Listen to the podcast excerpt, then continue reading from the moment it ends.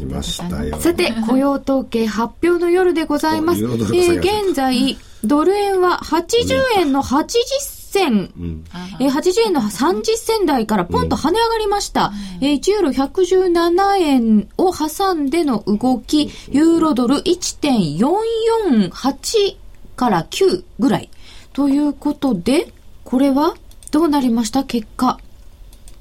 えー、予想では18万5千人の増でしたが、24万4千人の増加。24万4千人の増加。そして失業率9%ちょうどでした。失業率の方は8.8横ばいというのよりは悪かったですが、非農業部門雇用者数が18万5千人の増加に対して24万4千人の増加と予想を大きく上回りました。え、これ予想よりだいぶ多いですよね。笑える結果ですね。またまた。だから結局そういうことじゃないですか。ここのところの雇用情勢が若干良くなってきたのを見て、求職活動をする人が増えると失業率が上がるんですよね。失業率は上がりました。うん、だからどうなんでしょう。ヘッドラインを見てわーってドルを買いに行って、でもそのいわゆる失業率を見てあらびっくりって言ってまたちょっと売り戻して、でもよく考えればこれは改善してるんですよっていう方向ではあるでしょうね。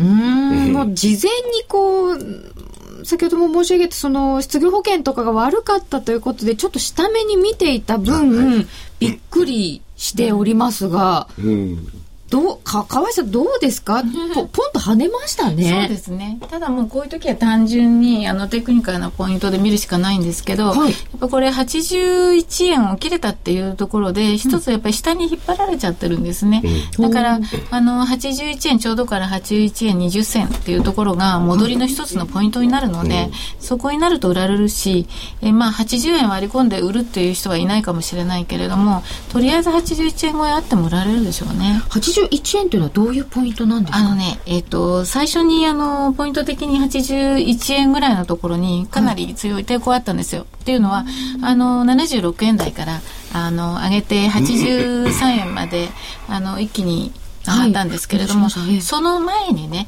あの結構しばらく止まってたポイント81円とかあと過去においても揉んでたりとかそこがサポートになったりレジスタンスになってるレベルっていうのがいっぱいあってドル円の場合はそういうこう集まってるところに吸い寄せられる傾向があるのででそうすると今81円サポートになっててしばらくここのところ81円台止まってたんですけどそれを切れてきてあのずるずるっとこてったっていうのがあるので、うん、逆に言うとその81円ちょうどから20銭ぐらいのところっていうのがレジスタンスになっちゃってるんですね。そうすると今80円の80銭台、うん、90銭突っかけるぐらいですけれども、ここから上81円っていうのはちょっとなかなか、ちょっとしんどいかもしれないですね。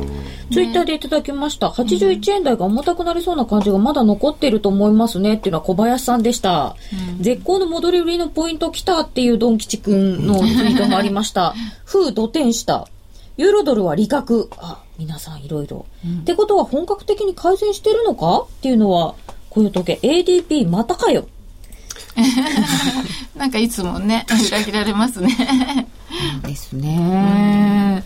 今回僕、低レベルな話なのかもしれないですけど、マクドナルドがね、は？6万人から採用したんですよね、新規採用。あれ、ニュースになったじゃないですか。はいはい。最初5万人を上限に最大その新規採用するって言って、4月の初旬ですけどね。で、結果的には、まあ、6万2千人ですか。はい、あ、そうですで、これが今回のデータに現れるかどうかっていうのはちょっと定かじゃないんですけど、あの、もし少しでも入っていたり、もしくはマクドナルドがそこまでやるならうちも少し頑張ろうっていう企業があったとすればですね、ちょっと一時的現象になるかもしれないなって感じはしますけどね。そうですね。なんですね。そうですね。まあ臨時。いやこれバカにできないですよ。一企業がね、うん、5万人、6万人を雇い入れたら、20万が25万になっちゃうことありますし。そうか、6万ですもんね。うん、えっ、ー、と、いただきました。乗れねえっちゅうのって。スーさんだ。えー、トレード難しいな難しい。さて S をどこかで入れたいなショート、どどこで売ろうかなということでしょうか。まあこれだったら別にあのまあ80円の50銭ぐらいのところまでは、はいありますからっていう意味では20銭しか取れないですね。ね でも今も結構ひげっぽくなっていて、そうですね。ここからどうするのかなっていう感じですね。うこういうふうに上でひげが出ちゃうとなかなか上がらないんですよね。とりあえず。なんで、下にぶつかってくれば、はい、いいんですけど、この下にぶつかるんじゃどこにぶつかるのって言ったら、こう、揉んでた80円の40銭とか30銭のところでしょうね。うん、そこまで初めて、うん、来るかどうかっていうと、まあ、あの、浅くても50銭までは来るでしょうっていう感じなんですよね。現在は80円の70銭台です。えー、ユーロ円が117円ということになっております。えー、さて今日は雇用統計ナイトということで、うん、えー、お話を伺っております。雇用統計大会議で一緒に過ごしておりますが、今日のスタジオゲストは田島智太郎さんと河合美智子さんです。改めてよろしくお願いします。はい、ますえー、9時30分から本放送になっておりますので、改めてということでございましたけれども、今回の雇用統計っていうのは、重要度としてはどうなんでしょう？何を見るべきものだったんでしょう？うん、だから結局先には FMC が開かれて、うん、もう皆さんご承知の通り、結局 FRB の姿勢としては、その量的金融緩和をですね、もちろん QE2 は6月いっぱいで、予定通り終了するけれども、はい、それ以降も要するに資産の保全というか資産の売却はしないんだと、うん、しばらくは要するにに流動性の、まあ、放置を続けるんだと、うん、まあ、いうことでもうこれコンセンサスになってるわけで、うん、これが出ちゃったらこれに勝るものってなかなか数字でも出てこないし、はい、まあ、もちろんここ一連では ISM、まあ、製造非製造にしてもまたあの、まあ、つい最近のその新規失業保険申請件数にしても、うん、まあ、あまりよろしくない数字だったしもともと2日前の ADP もあれっていう感じの数字だったから、まあ、そういう意味ではそのマイナスの部分っていうのは円高方向ドル安方向なんですけど、はい、じゃあいい材料が出ましたよと。まあ、ちょっと24万っていうのは予想より多かったですよって言ったって、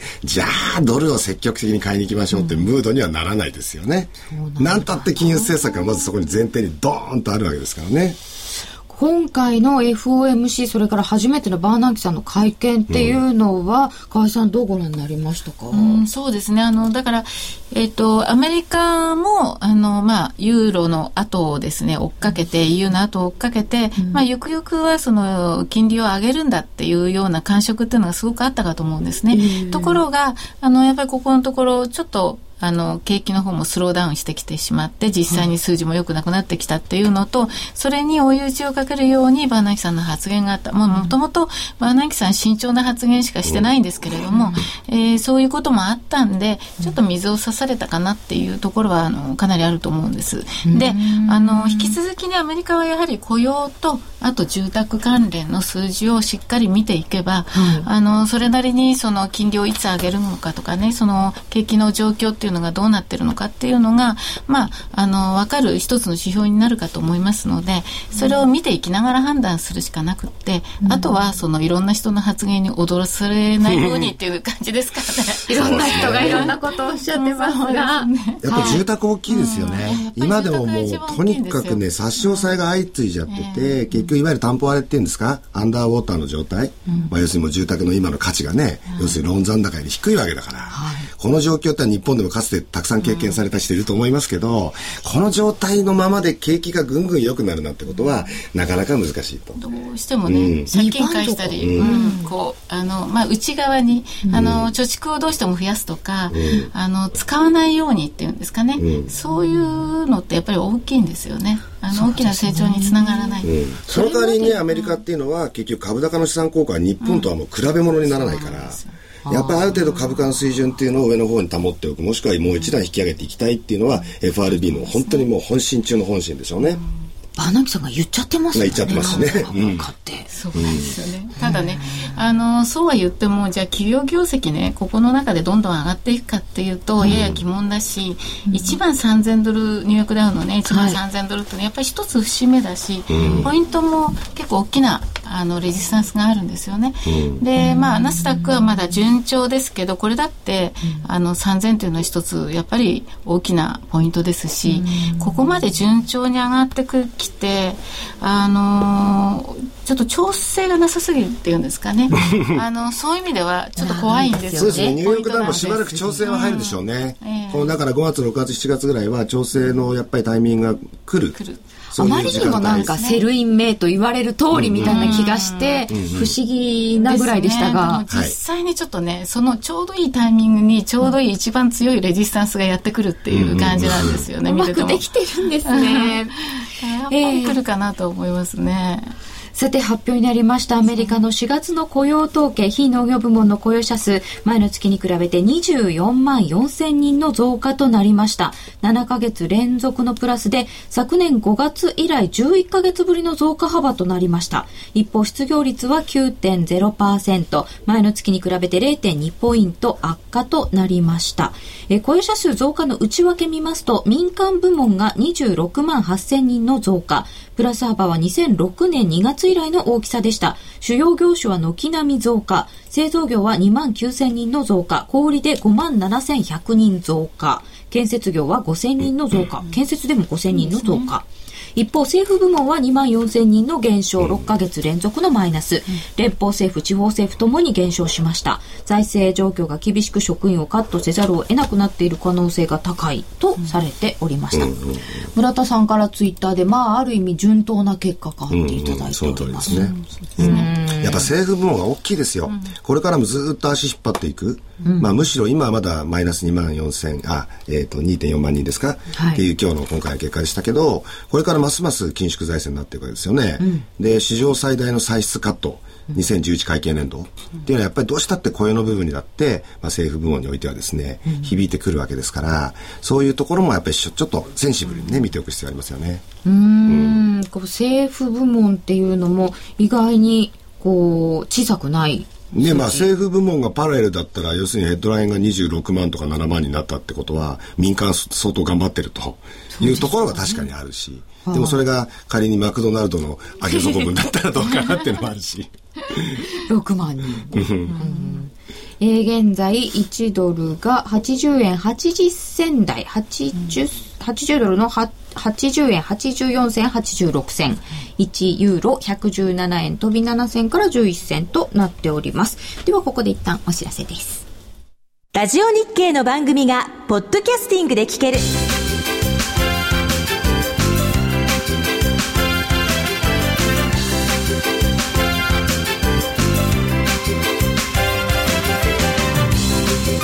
iPod などの MP3 プレイヤーでお聞きいただけるポッドキャスティングではラジオ日経のマーケット情報を中心にいくつかのオンデマンド番組を配信しています。いつでもどこでも聞けるラジオ日経。詳しくはラジオ日経のホームページをご覧ください。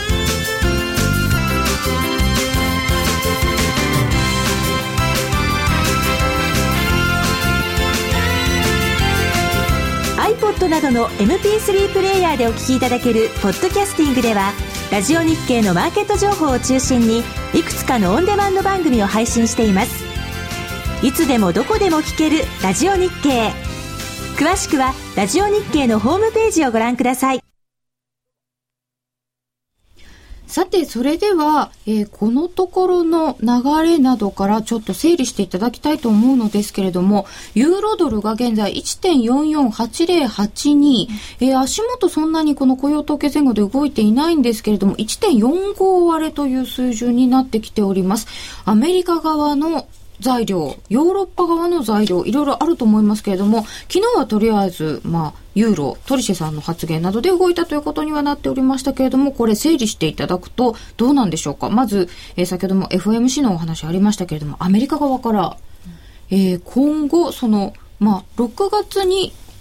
一旦終了。でも、資産の再投資はやめないということになりましたけれども、アメリカ側の材料としては、河合さん、どうですか？そうですね、だから、あの、K2 をやめた後に、うん、あの、今、金利が上がるのかどうかっていうね、はい、あの、上がるというのは、その、利上げということではなくて、あの、こう、債券相場とか、はい、まあ、市場金利ですね、それが上がってくるのかどうか、これ、まあ、あの、それが一つ注目材料だとは思ってるんですけれども、あと、あの、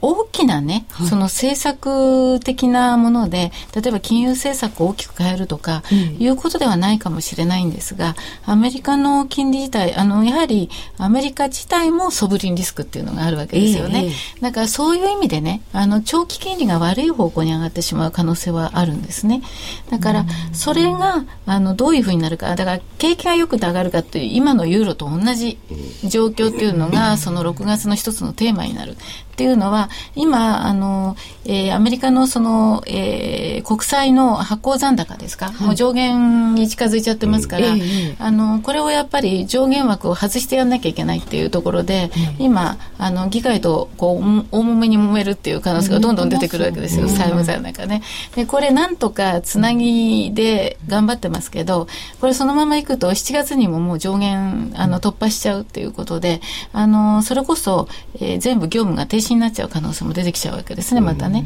だから、その6月前後ですか、5月、6月にかけての、えー、これからのそのアメリカの債務残高、この上限の方、枠の方が、えー、もうちょっと引き上げることができるかどうか、国債残高をもっと発行できるかどうか、国債を発行できるかどうか、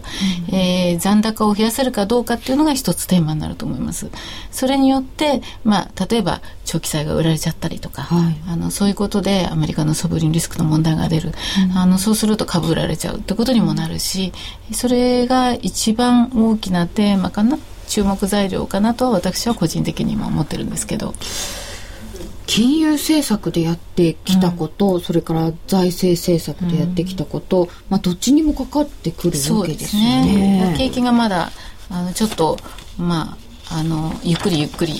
だし、うん、こう、えー、慎重に見極めていかなきゃいけないっていう中で、あの緊縮財政っていうのはまだまだちょっと難しい。だけれども、あのこういろいろとあのえー、ここのところでは財源の中で財政赤字もちょっと減らしましょうとかね、はい、300億ドル400億ドルぐらいですか。減らしましょうみたいな約束をしている、でこういう緊縮財政やりながら景気の舵取りっていうのは本来非常に難しいし、なかなかできないんですよね。欧州と一緒です、ね、一緒ですね。もっと厳しいと思いますねアメリカの方がね。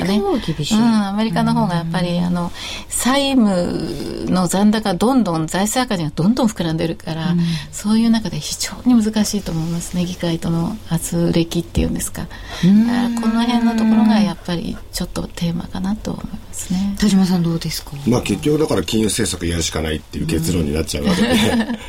まあそれを考えた時にどうしてその一部で3月の下旬ぐらいですか？高派な人が出てきたりなんかしてですね。でやけにドルが買われて円売りポジションが積み重なってなんてことありましたけど、うん、僕あの時の現象が一番未だに信じられなくてその前要するに巻き戻しが今わーっと起きててさっきも話題に出ましたけど、巻き戻しの中で昨日だって79円台とかつけてくるわけですよね、だからそういうことをちゃんと背景として分かってないとただ単にアメリカは強いのか弱いのかとか、また金融政策の行方はどうなるのかとかいうことだけで、えー、考えてたりまたはまあもちろん今財政の問題もありましたけど、その財政の問題だけで考えてるとやっぱり判断誤っちゃいますよね。今までがこうだったっていうのも、うん特にやっぱりその需給って言ったらなんですけどそのポジションですね、その大口投機家とか言われる、まあ、非商業筋のその通貨先物市場におけるポジションっていうのをやっぱり一つの,、まあその判断材料としてきっちりとやっぱり把握していく必要っていうのは、まあ、今までもありましたけど今非常にやっぱりあの重要性として強まってるっていうのがありますね。で時間的に言うとそのやっぱり QE2 がはっきり終わるっていうのが6月末ってことになると、これ方向として出てくるのはそれ以降なんですか？前じゃないですかね。大体もうみんな予想して先に 走りますから。ね、もう今月末から来月小あたりになるともう盛んにそっちの方に目が移っちゃってるってことになりそうな気がしますけど。5月末6月初めぐらいから、うん、それ捉え方なんですよね、うん、その捉え方っていうのはその投資家がこうはっきり分かりやすいようなその状況って何かっていうと例えば QE2 とか、はい、QE3 とかなんか最近巷で QE2.5 とか言ってる人がいますけど、それ2.5がいいのか、それとも QE2 プラスがいいのかとかね。3ではないんだけど、みたいな。でも、この間の FOMC だともう2.5もないでも、まあやっぱり2.5だとすれば、ものすごくやっぱり2.5っていう数字が一人歩きして 結構インパクトがあるわけです何が2.5だかよく分かってないんですけど。またじゃんじゃん供給し続けるみたいなニュアンスっていうんですか？うん、結局あの、あんまり細かいこと別にして、やっぱり投資家さんってそういうニュアンスとかムードとか風向きでやっぱりどうしたって判断しますから、はい、その辺の位置づけってのはこのどうなってくるかですね。まあ今おっしゃったように2.5もないっていう話も一部にはありますけどもね。うん。でそうするともうあのそういったものを先読みして動くとすると、またその投機筋の人たちの需給とか変わっていくわけじゃないですか。うん。とどっち側に傾けるあるいは傾ける前にまた一回しゃがむ？私は個人的にはですね、前から申し上げてるんですけど、もう7月、8月ぐらいになってくると、いよいよその円の問題っていうのが、その相場の大きなストーリーになってくると思います。円の問題。だ結局投資家はどれ仕掛けてもパフォーマンス上がらないようになってくるとじゃあ他になんかパフォーマンス上がりそうな、まあ、いわゆるネタないかしらってことになってですね、はいまあ、ずーっとこれまでもう5年も10年も15年も温めてきた日本の財政問題っていう、もう最大のネタがあるわけですよね。でここの部分においてまずその、じゃあそろそろちょっと打診的にこの日本の財政問題で円売り仕掛けてみるみたいな流れが、僕はもう夏の声を聞いてから始まると思いますけどね。河合さん、アメリカにもソブリンリスクがある。でも、日本もソブリンリスクがある。もちろんですね、世界最大ですから。最大ですね。今はそれで、あのー、まあ、あのー、今日もね、お話の中にあったと思うんですけれども、はい、あの、日本だけが、あの、金利が上がるリスクというか、うん、上げられない。上げられない。うん、他の国は上がるかもしれない。上げないかもしれないけれども、あの、状況以下によっては上げる、られる余力がどんどん出てくるかもしれない。で、日本は余力がない。上げられない。あの、かといってもこれ以上下げる余地もないわけですから、これ以上は下がらないけど、少なくとも今上げられないし、あの資金供給はどんどん続けていかなきゃいけないとなると、もっとやっぱり悪いですよね。うん、結局ね、日本の貿易赤字の結果っていうのがまとめられて出るタイミングによって、もう夏場っていうのは、本当に今黒字が縮小してるなんて言ってますけど、4月分はもう赤字になるって言ってるじゃないですか。で、5月分がもっと赤字幅が増えると。で、こう夏場に入るともっともっとなんですよね。で、それがこう、こう、遅れ遅れでこう出てきた時に、そのインパクトっていうのはやっぱり円売り材料に非常になりやすいっていうのは、やっぱりきちっと見ておく必要があると思います。私もそう思いますね。だから、あの、一時ね、まあ、あの、アメリカの双子の赤字っていうのが問題になりましたよね。はい。だから日本も、だからその双子の赤字なんですよ。うん、基本的に言うと。だからそういう意味では、誰にも分かりやすい円売り材料っていうのは出てくるはずなんですね。うんええー、そうするとこれは円安転換ですか？その日が近づいてると思いますよ。うん、だその電力使用宣言の、えー、その夏場のですね、影響っていうのが、今ほら、だいぶ電力供給量が増えてきたって話でね、うん、そう最初25%削減が、だんだんだんだん15%ぐらいでいいんじゃないあれ意外に大丈夫じゃない？まあ大変ありがたい話なんですけどね。でもやっぱりですね、その他の問題も含めて、日本からの海外の輸出はやっぱりどうしても減ってしまう。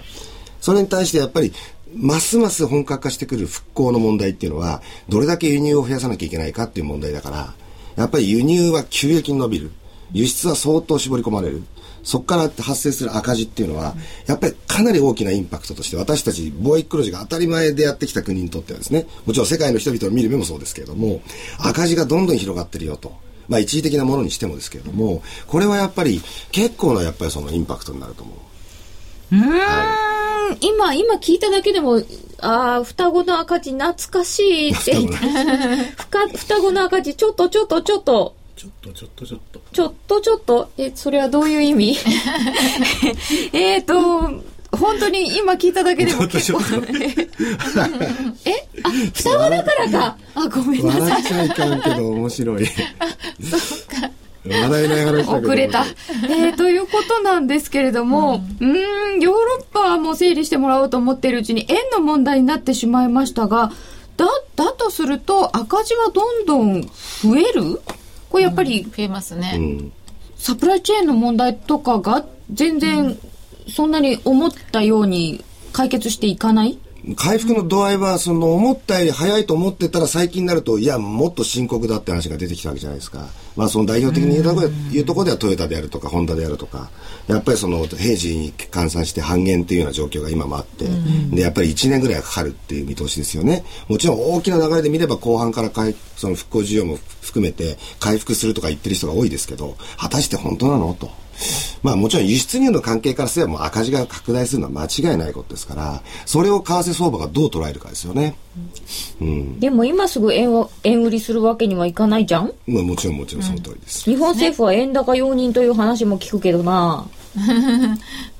まあ、トレンドですから、なんか今もう右肩下がりの中で抜けてないですけど、うんだからこれ例えはもうねば、これが84円とかね、なんか抜けたとしますよね。だからそこは売りじゃなくて買っていかなきゃいけないっていうね、今度は本当に大きな、抜けた時に。うん抜けたら、それ、それこそそこでう売る人が増えたとすると、そこで初めて円の、あの、ショートが、あのショートカバーっていうんですかね。あのドル円のドルのショートカバーっていうんですか、あのドル円でドルを売って円を買う人が戻りを売っているうちにどんどんポジションが膨らんでそれが大きな上がる土点のエネルギーになるっていうことなんですね。だから今はどちらかというと81円売っても82円で売っても戻ったところ売ってればなんとかなるじゃんみたいなね、そういうような流れの中にまだあるんですよ。あのポイント的にはねこういう右肩下がりから抜けてないからね。その右肩下がりってすごく長いトレンドですよね、そうですそうです、はい、それが転換するっていうことは、ものすごいエネルギーいりものますか？すごいエネルギーいります。うん、だけれどもエネルギーっていうのはどっかを境にものすごくついちゃうものだから一つ抜けた時にね、回転するんですか、うん、エネルギーは投資家の欲だもの。だから円売りで儲かるとなったら一気火星にみんなで円売りになりますから心配しなくても。大丈夫なんですこのエネルギーは大きいですよ。と例えばあの輸出企業の82円83円っていうのが、あのその社内レートでね十分、えーそこで採算が取れると思ったらそこで一気にドル売ってきますよねとりあえずね。だけど、それが84円とかなったらもう売らないんですよ。どうなどうするかっていうと彼らはもう82円で売っちゃったから、次の玉が出てくるのにどこまで例えば90円まで行くのか85円までなのか見てからじゃないと出てこないから、上げる圧力がまた出てくる。待っちゃうんですね。一旦売っちゃった以上、逆に言うと、あとは例えば輸入の実需水準も81円2円で買えたものが83円になったから買えないっていうんでなかなか買えないうちにどんどん上がっていくと今度買わなきゃいけないあの玉ばっかり膨らんできて、85円でも買わなきゃいけないっていうことになっちゃうかもしれないっていうこともあるんですね。まあだね。からそういう流れの中では、まあ極端ですけれども、上がる時には本当に大きなエネルギーで上がっちゃうし、まあ下げる時だって大きなエネルギーで下がってたわけですから。ツイッターでいただいております。低レバでドル買い占めておこう。ああだから低レバで、それこそ今話題のですね、レバレッジ1倍で中長期投資とかってよくやってるんじゃないですか。でそれだったら別にここ80円買ったって79円買ったって場合によって76円買ったって僕いいと思いますよ。うん。それはそうなんです、ええ。本当に。おーでじっくり腰据えて持ってればね。それ10倍、20倍でやりましょうってわけにはいかないですけど、もちろん。ですね。えうーん。レバレッジが低ければまあちょっと長めで、はっはでもそれがいつ来るかは分かんないんですよね。えだからまあ時期的にやっぱりその、6月とかっていう頃までは、そのドルの問題とユーロの問題どうなるのなんつってもたもたもたもたすると思うんですけど、まあもう一つはやっぱりその、日本の先行きが見えないのが6月まで。要するに C56 月期の企業の状況とそこからの通期見通しで株価の動きも出てくるので、まあ、その辺は何にも今わからないっていう状況だから、もう円も売れない買えないユーロもドルも円を買えない売れないっていう状況っていうのは、まあ、我々投資家の立場からするとしばらくちょっと困った時間帯ですよね。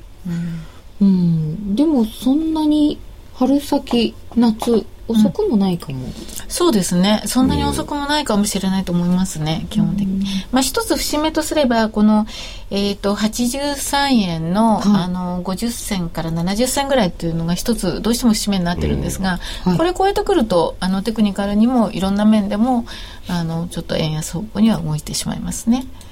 だとから、うん。言ってるうちになんかちょっとユーロ動きまして1.45の2324戻ってきましたね。戻ってきましたね、ちょっと一回いいところやっぱりぶつかったんですかね。まあ、ただ、あのーこれでじゃあ1.47、1.48にすぐどんどん戻っていくかっていうと、ちょっとまだ戻りきれないかもしれないですね。えーアメリカの雇用統計が予想以上だったことで原油先物なんかもちょっと下げ幅を縮小しているようです、えーっと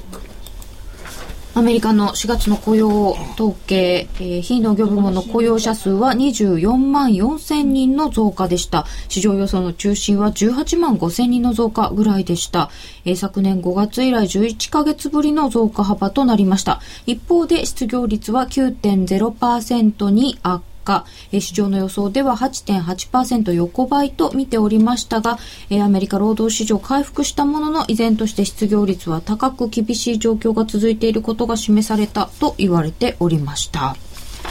現在、ユーロドルが1.4528から30、えードル円が80円の70銭近辺、1ユーロ117円25銭から29銭での取引となっております。それではここで一旦お知らせです。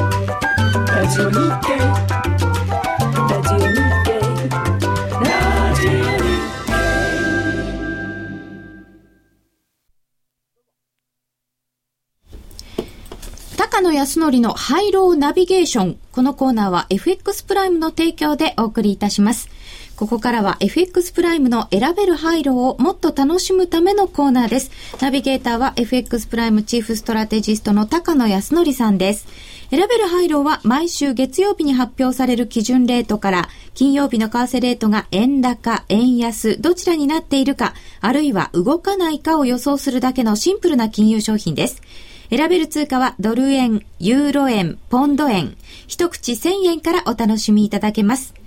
え今週はもちろん円高の週でした。ユーロ円とポンド円は円高方向3円まで全て的中。ユーロ円で円高3円を選んでいると、ペイアウトは6.93倍。ポンド円ですと6.43倍でした。ちなみにドル円は最後戻したため、円高50銭が的中。ペイアウトは2.73倍でした。なお、ドル円のワンタッチですと、下は円高1円50銭までが的中。ペイアウトは円高1円50銭ですと3.75倍でした。それでは FX プライムの高野康則さんにお話を伺います。高野さんこんばんは。こんばんは。よろしくお願いします。よろしくお願いします。えー、まず雇用統計出まして、えー、非農業部門の雇用者数が24万4000の増 ということで、予想を上回りましたが、これどうでしょうか？まあ、あの単月の数字でどうこうということではないんですけれども、最近のあの initial claim の数字とかもよくないですし、あまりこのままそのなんて順調に雇用が良くなって回復していって、であの最終的に失業率が低下してアメリカ利上げっていうのは、まあ、そういうシナリオには多分ならないと思ってます。うん。その後の反応で、えドル円で80円の80銭ぐらいまでということですけども、これはどうですか？そうですね。あの、アメリカの直近にもだいぶこの数字を受けて、今は一時的に上がっているので、まあ、それにそれを見てまあ買ってるんだと思うんですけれども、まあ、ちょっとあの昨日の黒線の売りが相当に早かったので、はい、それのまあ揺り戻しという範囲じゃないかなと思ってます。昨日その黒線、ユーロ円なんかがずいぶん動いたんですけれども、はい、えー、来週に挑戦していく上でのポイントは何になりますか？そうですねあの引き続き私はそのリスク回避の動きが続くというふうには思ってるんですけれども、はい、まあ、これで逆にその廃炉という意味ではですねあの月曜日の午前中少し、えー、高いところで始まってくれるかなと思いますのでその円高方向のその値幅としては、えー、取りやすくなるんじゃないのかなというふうに思います。今日これ悪い数字が出て、あの思い切り円高のところから来週、収書始まってしまうとですね、やはり介入の警戒感なんかもありますんで、えー、やりにくい動きになったとは思うんですけれども、まあ、少し戻したことで、逆に下がりやすくなったんじゃないかなと思ってます。ああ、なるほど。えー、スケジュール見てみますと、それほど大きなものがないんでしょうか。えー、9日、10日で米中戦略対話、そしてアメリカの方では、えー、っと、10日に3年債、11日に10年債、12日に30年債の入札があります。経済指標面では、えー、10日に4月の輸入物価指数、11日に3月の貿易収支、12日に生産者物価と小売売上高、えー、そして金曜日の夜になってしまいますが、4月の消費者物価、ミシガンの消費者信頼感指数などがあります。えー、それから中国の経済指標の発表が11日に固まっております。えー、どの辺が注目になりますか？そうですね。あの、最近またかなり金利との相関性が高くなってますので、うん、あの、まあ、入札が一番注目かなと思います。国債入札。はい、で、金利がどう動くかということになりますそうですね。で、あの、国債の入札の前というのは、あの、金利が、まあ、上昇する傾向にこれまでもありましたので、ええ、まあ、ここまで今週ずっと金利が下がってましたので、逆に今日のこの数字で金利が少し上がってくれたことで、また入札はやりやすくなったんじゃないのかなと思います。えー、そんなところで注目の通貨ペアはどこでしょうか？そうですねあの本来はドル円と言いたいところなんですが、ドル円はやはり80円割れというのは相当にあの介入の警戒感もありますので、うん、えっと、動くとすればやはりあの黒線主導に下があの円高というふうに考えてます。ですから、まあ、ユーロ円およびポンド円という感じですかね。はい。配慮的に言うと、ユーロ円、ポンド円になりますが、はい、ユーロ円だとどれぐらいで考えていらっしゃいますか？そうですね。ユーロ円は、まあ、あの、今晩どこまで戻るかにもよりますけれども、うん、えー、まあ、個人的にはですね、来週中に例えば114円台とか、そのあたりまで下がってもいいんじゃないのかなと思ってます。そうすると、3円幅もあるかもっていうことですかね。そうです。まあ、希望的観測ですけれども、まあ、115円の半ばぐらいが、まあ、現実的にはいいところかなという。はい。はい。ドル円はいかがですか？ドル円はですね、あのー、まあ、行きつ戻りつなんですね。どうしても、あのー、介入の警戒もありますので、あの80円から下、なかなか積極的に売るっていうことはできないので、あの黒線主導で下がっていけば、えー、少しずつ安値を切り下げるという形だと思います。ですから、まあ、79円台前半あればいい方かなと。うん80円割れっていうのはやっぱりなかなかこう、行きにくい感じなんでしょうか？ストップロス以外ではなかなか売れないと思いますね。あのまあ今日のあの昨日の野田財務大臣の話なんかを聞くと、あの全般的なドル安の中での動きであればですね、はい、あの介入はおそらくないんだろうとは思うんですけれども、まあ、そうは言っても、あの介入が万が一出た時のことを考えると新規に売るっていうのはやっぱり売りにくいですから、えー、ストップロス以外ではなかなか売る人はいないんじゃないかなと思います。逆に買う方ですとどのぐらいまで。買う人はですね、うん、あのー、まあ、買い下がるんじゃないですかね、80円割れは。はあはあ、わかりました。はい、そうすると、あ、時間あるかな？ポンド円ではいかがですか？ポンド円はですね、えー、問題はちょっとまあ今、一旦いいところで、あのー、まあ、一目金庫の雲で跳ね返されたような形になってるんですけれども、まあ、これも上値が133円近辺で抑えられていれば、ですね、来週もう一段安ということで、130円ぐらいまで下がってもいいかなと思ってます。えー、現状は132円の半ばぐらいとなっております。えー、高野さんどうもありがとうございました。ありがとうございました。えー、来週分に挑戦する上でのポイントを高野さんに伺いました。さて、夜トレでは、スタジオだけでなく、リスナーの皆さんにも、円高、円安を当てていただく参加型プレゼントクイズを実施しています。毎回商品券1万円分が当たります。番組のブログをご覧ください。なお、先週の夜トレ、番組が祝日でお休みでしたので、クイズ自体もお休みでした。えー、ここではその前の週の結果と当選者の発表を行います。前回の正解と当選者を発表させていただきます。4月25日の週のドル円の配慮は、基準レート82円21銭に対して、判定レートが81円72銭。ということで、結果は円高でした。全体では58%の方が円高を選んでいました。円高を選んだ方の中から厳正な抽選の結果、商品券1万円分1名様は、愛知県のラジオネーム、ランちゃんのパパさんに決定です。おめでとうございます。ランちゃんのパパさんでした。なお、クオカードの当選者の発表は発送をもって変えさせていただきます。ご了承ください。え次回は来週月曜日5月9日の昼12時30分が締め切りです。来週月曜日5月9日のお昼の12時半が締め切りです。締め切りの時刻は選べる配慮と同じ。選択肢はこちらはシンプルに円高か円安かだけです。応募フォームやクイズの説明は夜トレの番組ブログをご覧ください。高野康則のハイローナビゲーション。このコーナーは FX プライムの提供でお送りいたしました。今日発表される経済指標、みんなはどう考えているんだろう指標発表後の為替変動の予測が見たい。自分の FX トレードスタイルが知りたい。FX トレーダーの強い味方。経済指標に特化したコミュニティサイト、みんなの外為、愛称ミンタメは、参加者の経済指標予測や取引分析機能、リアルタイムの為替情報やレート配信など、FX トレードの参考になる情報、機能がぎっしり。ミンタメでトレードをもっと楽しく快適に。詳しくはみんなの外為で検索してください。FX プライム株式会社は、関東財務局長金賞第259号の金融商品取引業者です。外国為替保証金取引は、元本あるいは利益を保証した金融商品ではありません。為替変動、金利変動等のリスクにより、投資金額以上の損失が生じる恐れがあります。投資及び売買に関するすべての決定は、契約締結前交付書面をよくご理解いただいた上で、利用者ご自身の判断でしていただきますようお願いいたします。ラジオ日経の番組がポッドキャスティングで聞ける。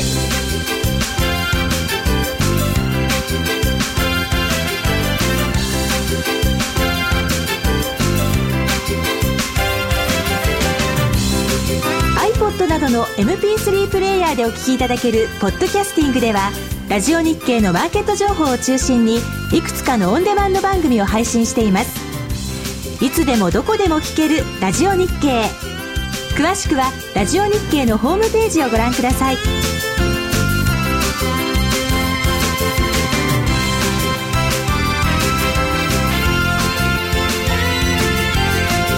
iPod などの MP3 プレイヤーでお聞きいただけるポッドキャスティングではラジオ日経のマーケット情報を中心にいくつかのオンデマンド番組を配信しています。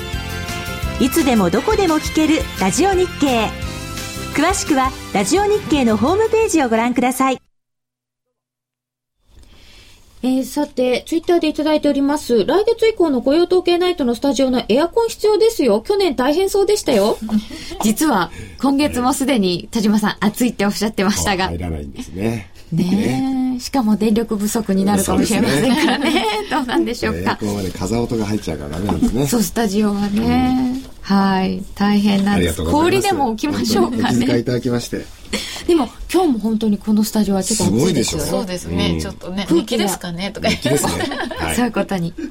えー、さて、えー、先ほどもお話しいただいていたアメリカそれからヨーロッパで、円の問題もありました。で、その他に、まあ、このところ商品が動いたということで、5ドルなんかも結構動いたようなんですけれども、資源国通貨、高金利通貨っていうのはどうなんでしょうか、甲斐さん。え、あの、基本的にあの、5ドルっていう意味ではオーストラリアの経済自体もいいですし、はい、であのここの国の通貨っていうのは、まあ、資源国通貨ということで、えー、経済がいい資源国通貨ということで買われやすい、はい、で買われるとみんなが買ってこぞって買って あのちょっと上げ足が急になりすぎるそうするとなんかの表紙にズドンと落ちる、うん、でも落ちたら買えばいいっていう通貨なので基本的にはねあのそんなにこう、えー、ファンダメンタルも悪くないし金利もそこそこ高いしあの投資妙味はあるんですね。だから投資する通貨としてはあの妙味があるのであの落ちた時にあの損切るんじゃなくて買える体力を作っておく、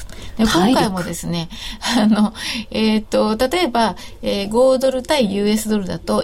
1.06台以下。っていうのは、うん、とりあえず一回買い場と見てもいい水準なんですね。1.06以下、はい、ちょうど以下っていうのはあのそこにサポートありましたからそれからあの大津円で言えば84円ですね84円台、えこの辺はあのサポートがあります。で82円切れたら危ないだけど84円の間にいる間はどちらかというと88円方向にまた戻っていける力があるということだと思いますね。えっと5ドルドルで1.07778というところで、はい、昨日が1.053までありましたそうですね。はい。この辺は買いチャンスだったということですね。買いチャンスだったんですね。だからもうちょっと今上がってきちゃいましたけれども、じゃあ次どこで買うかっていうと、1.07のちょうどとかね、そういうところで仕方なく買うとかね、いう感じになっちゃうんですね。で、あのー、やっぱりこれ、あのトレンド自体はね、そんなに弱くないんですよ、まだ。だから、あのー、今回も1.105円まで一気に上がった1.11ですか。なので、そこから、あのー、500ポイントって結構大きな調整ですよね。だけれども、そんだけガス抜きすると、また上がりやすくなるっていうふうに見ておいた方がいいと思いますね。長期上昇トレンドって感じ、うん、そうです、そうです。はい。でも、あのー、1、5ドルが90円までって70円半ばから急速に上がりましたよね、うん、そうですね。だからえっと76 75円でしたね。5円台っていうのがシドニー市場だったと思うんですけれども、うん、そこから90円まで一気に上がったってこれだけ上がるから、うん、あの逆に言うと落ちる時も結構早い、うん、84円っていうのは6円起こったわけですからそれに耐えられないともう振らされるだけっていうことになっちゃうので 基本は押したら買うっていうぐらいのつもりでいないといけないのとそれと金がね、はい、今あのえー、天井つけたのかどうかということも一つねありますね。であのこれが調整の範囲内に終わって例えば1400ドル台からまた1570ドルまで戻る流れだったらば、うん、5ドル円とか金もですね1.11、1.12あるいは5ドル円も90円超えてくっていうのなんでしょうが今本当に調整なのかどうかわかんないですこれね。あのすごくいいとこやってるんですよ1575とかいうのがね。ある程度つけてしまった、うん、そう結構大きなポイントつけてるのでじゃあ5ドル円でいくとどこかっていうと88円から90円の間はもうちょっとしんどいかもしれないっていうのはありますね。だけどとりあえずここは買いでしょうっていうのはありますね。金とか原油のこの商品が天井をつけたのか調整なのかっていうのは田島さんどうですか？短期的には一旦調整ですよね。一旦調整。中長期的な長い目で見ればまだまだ金の価格なんていうのはどこまで上がるか計り知れないっていう状況ですから。3000ドルっていうね、うん、話もあるしね。3000ドル4000ドルっていう話もある、ね、調整する時は調整する時できっちり調整するんですけど、うん、まあ、あのチャートご覧いただければ分かりますけど、うん、過去にその680ドル近辺っていう安値があって、そこからのそのそれ以降の安値と全部直線で結んでいただくと、もう綺麗な上昇チャンネルっていうのがそこに描かれるはずなんですよ。で例えば今年の1月に1300ドル割れが巣はあるかどうかっていう水準になった時に、結果的にやっぱりサポートライン割ら割らなかったってことと、あの時はもうあの皆さんよくご存知の話で大口投機筋がもう散々1300ドルアンダーのところで売り仕掛けたのに逆持ってかれたっていう。じゃあ誰が買ったっつったら、現物で中国の方々が次から次へと行列作って買いに行ったと。はい、どういうことかってやっぱり安くなったら欲しいんですよね。うん、でも本当にもっと欲しいんですよね。だからやっぱりその、ある程度節目のところあたりに来ると、結局、いくら投機筋って言われる人たちが売り仕掛けても、それを上回る買いが現物の中で出てくるってね。実ね、ちょっと信じられないようなね、現象が起きてる。持ったままですもんね。まあもちろん持ったままですよね。はい、ツイッターでいただいております。えー、おじいは利食いのタイミングをいつも逃す？利食いのタイミング？うん。これ欲張っちゃうんだろうな。そうですね。えー、でも、下がる局面が必ずあるからね、あの、利食っておけば、まあ、次のチャンスあるでしょうっていうのがあるんですが、次の一つの節目は多分88円のところにありますね。88円。こういったところで一回、あの、利食うかどうかですね。うん、88円超えたところで一旦利食う。とすると現在の87円割れから、うん、そうですね、うん、戻りも早いのでこう目つぶって買うっていうのも必要だし。うわ。あの賞味考えた時に、アメリカもそれほど好調絶好調ってわけでもないで、ヨーロッパもですね、利上げとか言ってんのは、これはインフレファイターの裏返しだけの話であって、やっぱりソブリンリスクってものを考えたときには、そうおいそれとですね、これからぐんぐん全体が明るくなっていくって状況でもない。あとは結局、オージーが支えられるのは中国の状況でしょ？はい、で、中国がぐんぐんぐんぐん伸びてるって言っても、うん、結局やっぱあまり高いその成長というかインフレの問題もあるし、じゃあそれに対して何で対処するって言ったら、預金準備率引き上げ連続。で、まあもちろん政策金利というか、まあいわゆる預金金利とですね、貸出金利は引き上げてきました。でもあんまり前倒してやると景気が下に向かっちゃうと。じゃあ次何やりますか？っつって、まあ人民銀行がじわじわじわじわ中国人民元を切り上げてるわけですね。えー、そのいわゆる基準値と言われるやつを。でもこれも一気に引き上げると、やっぱりその中国の中で中小企業がバタバタいっちゃうと。いう非常にセンシブな状況の中で、やっぱりちょっとね、アメリカとかヨーロッパってやっぱりもちろん中国にとっては貴重な輸出先ですから、うん、そっちが元気だけはですね、まあこのまんまぐんぐんぐんぐん上を目指すってわけいかないはずなんですね。一人だけでも。やっぱり中国の経済っていうのも一旦やっぱり少し小休止が必要で、うん、その部分っていうのはオージーにも跳ね返ってくると僕は思いますよ。この夏場っていうのはね。え、世界経済全体として、そのな、なんていうんでしょう、回復の鈍化みたいな？まあ、わかりやすく言えば、次へのステップの、まあ、夜明け前の一歩手前みたいな状況なんでしょうけどもね。だってもうこれでここまでやったらっていう金融緩和を例えばアメリカがやれば、その効果っていうのは絶対後半にかけて出てくるから。で、それが要するにバブルって形はバブルかもしれませんけれども、うん、まあそれを人々は景気回復の兆しとか言うわけですよ。で、いよいよ回復軌道に本格的に乗っかったとかっていう日が来るんですね。近い将来において。こんだけジャブジャブやれば。で、それもその状況になるかなり前の今段階の、その、いわゆる低、低迷期というか停滞期というか、まあ少しここで、こう、なんていうんですか、う足腰を鍛えておこうというような、そういう状況で、まあ、しゃがんで伸びてのしゃがんでの部分ですから、そういう中で、中国もやっぱりいつまでもいつまでも、で、今いいところに来てますよね。やっぱりその高成長の部分においても、インフレの部分においても、ちょっと行き過ぎ感があるから、じゃあ不動産融資規制であるとか、はい、まあ一緒に地価の高騰を抑える様々な格好激化の対策であるとか、うん、こういうものももう、これから効果が出てくる。効果が出てくるっていうのは、やっぱり中国経済の成長に対して、一休みっていう、それソフトランディングっていうんでしょうけどね。うんうん、えーそうすると、まあ、大体望まれていたような形なのかそうすると、レバ1倍で5ドルを買いたいっていう人は、買い時が来ますよ。中国人が列を作って、中国人は列作りません。そういうこと言う、はいはい、オイル高によってシェールガスの輸出が増えてる。カナダドルカナダドルっても資源国通貨そうですね。ただねカナダはアメリカの経済にもちょっと影響を受けるので、うん、資源国といえどもちょっと違うんですね、うん、で、えーと、なおかつここのところはずっとそのカナダ高あの一本上司で来てるんですが、はい、えっ、ー、とちょっと感じが変わりつつありますね。やっぱり0.94台ですか、ありましたのでで今0.97ぐらいのところからまた0.96台までカナダ高になってますけどうんとこれでさらにカナダを買っていけるだけの材料っていうんですかね、あの資源国通貨だけでは買っていけないし、あのそれだけ強い形にもなってないかちょっとどちらかというとドル高カナダ安に方向転換し始めてるっていう状況ですね。ドルとの関係で見た方がそうですね。はい。えーと、そういう長い視点と、うん、お目先の視点と、はい、まあ、とりあえず、まあ、6月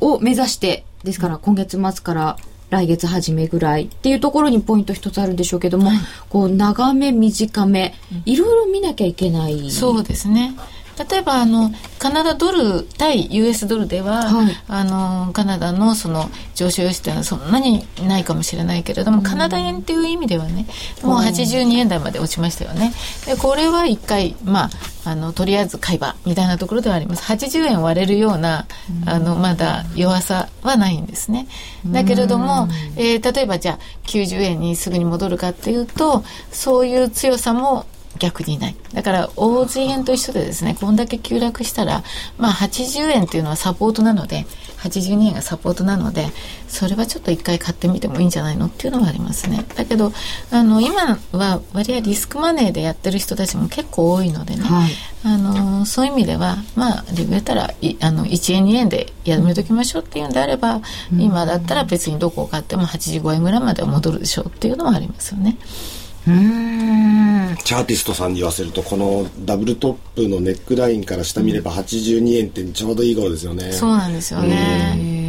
一回しても買いたくなる水準です、ね、そうなんですよ。あチャートを見てしまう、過去のもみ合い水準ということもありますけどね、あまりにも美しいダブルトップそうですかね。ネックライン下抜けたらもう82円っていうのが見えてますよね。そういうこうチャートも見るんでしょうけども、いろんなポイント川さんからもたくさんこれまでポイント伺いましたけども、そういうのって何を中心に見てたらいいんですか？東で見た時と週足で違ったりとか、あのありますね、あのただえっ、と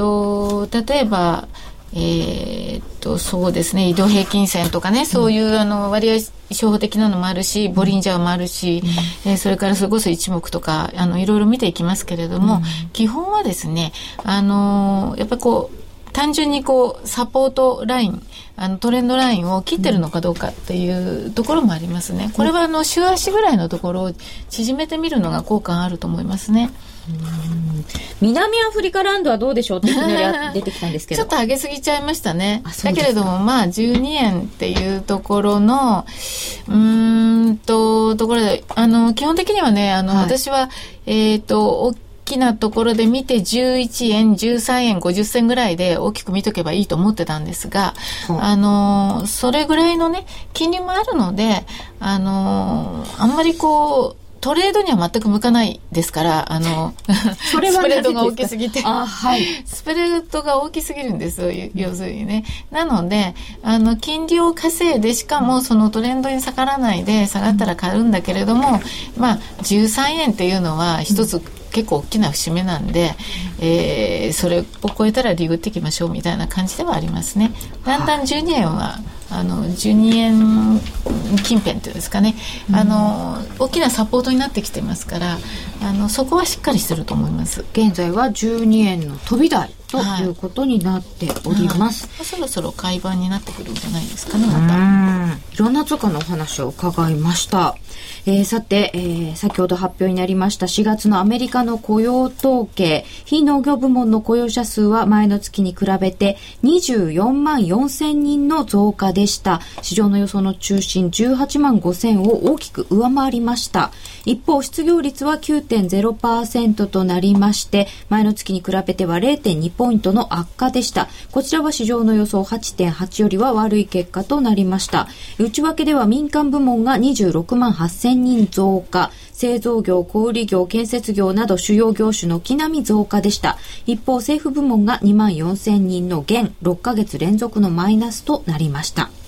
非農業部門雇用者数は24万4000人の増加でした。え現在ドル円1ドル80円67銭69銭1ユーロ117円25銭から29銭での取引です。えー、さて、お待たせいたしました。この夕焼けマーケッツアネックス夜のトレード酒場がついに公開収録を実施いたします。高野康則さんやお笑いコンビのブルマをはじめとしたいつもの夜トレメンバーに加えて、今回はラジオ日経のマーケット番組でもおなじみのあの人も出演予定かも。金曜日の夜、夜トレに遊びに来ませんか ?5 月27日午後7時より、ラジオ日経本社にて、なお、今回の公開収録は、為替のコミュニティサイト、ミンタメの会員限定とさせていただきます。もちろん、今からミンタメに登録していただければ、申し込みが可能です。詳しくは、夜トレのホームページをご覧ください。5月27日午後7時より、ラジオ日経本社にて、公開収録となります。ふるってご応募ください。さてさて、残り時間が少なくなってまいりましたけれども、えー、今後気をつけた方がいいこと、今回ま、また急変がありましたけれども、こういう時の対処法、えー、田島さんどうでしょう？うんまあもうこれはいつも申し上げることですけれどもレバレッジの管理をもう徹底するっていうのが一番ですよね、今,、うん、今そのナーランドの話とか、うん、まあ、オージーの話も出てきましたけど結局それぞれの要するに価格変動の幅率っていうんですかボラティリティとも言いますけど、はい、ドル円とは違うんですよどう考えたって、うん、なのに同じレバレッジで例えば勝負するなんてありえないのに、うん、やっぱその辺の管理がうまくいってない人ってもいて、うん、でナーランドだって一頃ねちょっといろんな出来事があったじゃないですか。ましたよね。まあその不慮の事故じゃないですけどね、そこでポジション持ってかれちゃうなんてことになったらもう悔やんでも悔やみきれないから、やっぱりその辺っていうのがまず第一前提というかねその配慮すべき点としては、はい、えー、考えていただきたいと思いますね。河合さんからも一言お願いします、えー、全く同じなんですけれども、うん、あのー、先ほど申しましたみたいにナーランドっていうのはね、うん、トレードにはそんなに向かない。でも投資通貨として持つんであれば、うん、あのやっぱりあのこうレベル感っていうので見て買ってでしかもそのレベル感で買ったとしてもですね、はい、あの下の余力を残しておくっていうのがやっぱり必要なんですね。それはけって考えて自分で整理しないといけないですね、うんはい、えー、この続きは延長戦で詳しく伺ってまいりたいと思います、え、スタジオゲストは田島智太郎さん河合美智子さんでした。どうもありがとうございました,はい、した。この後は延長戦です。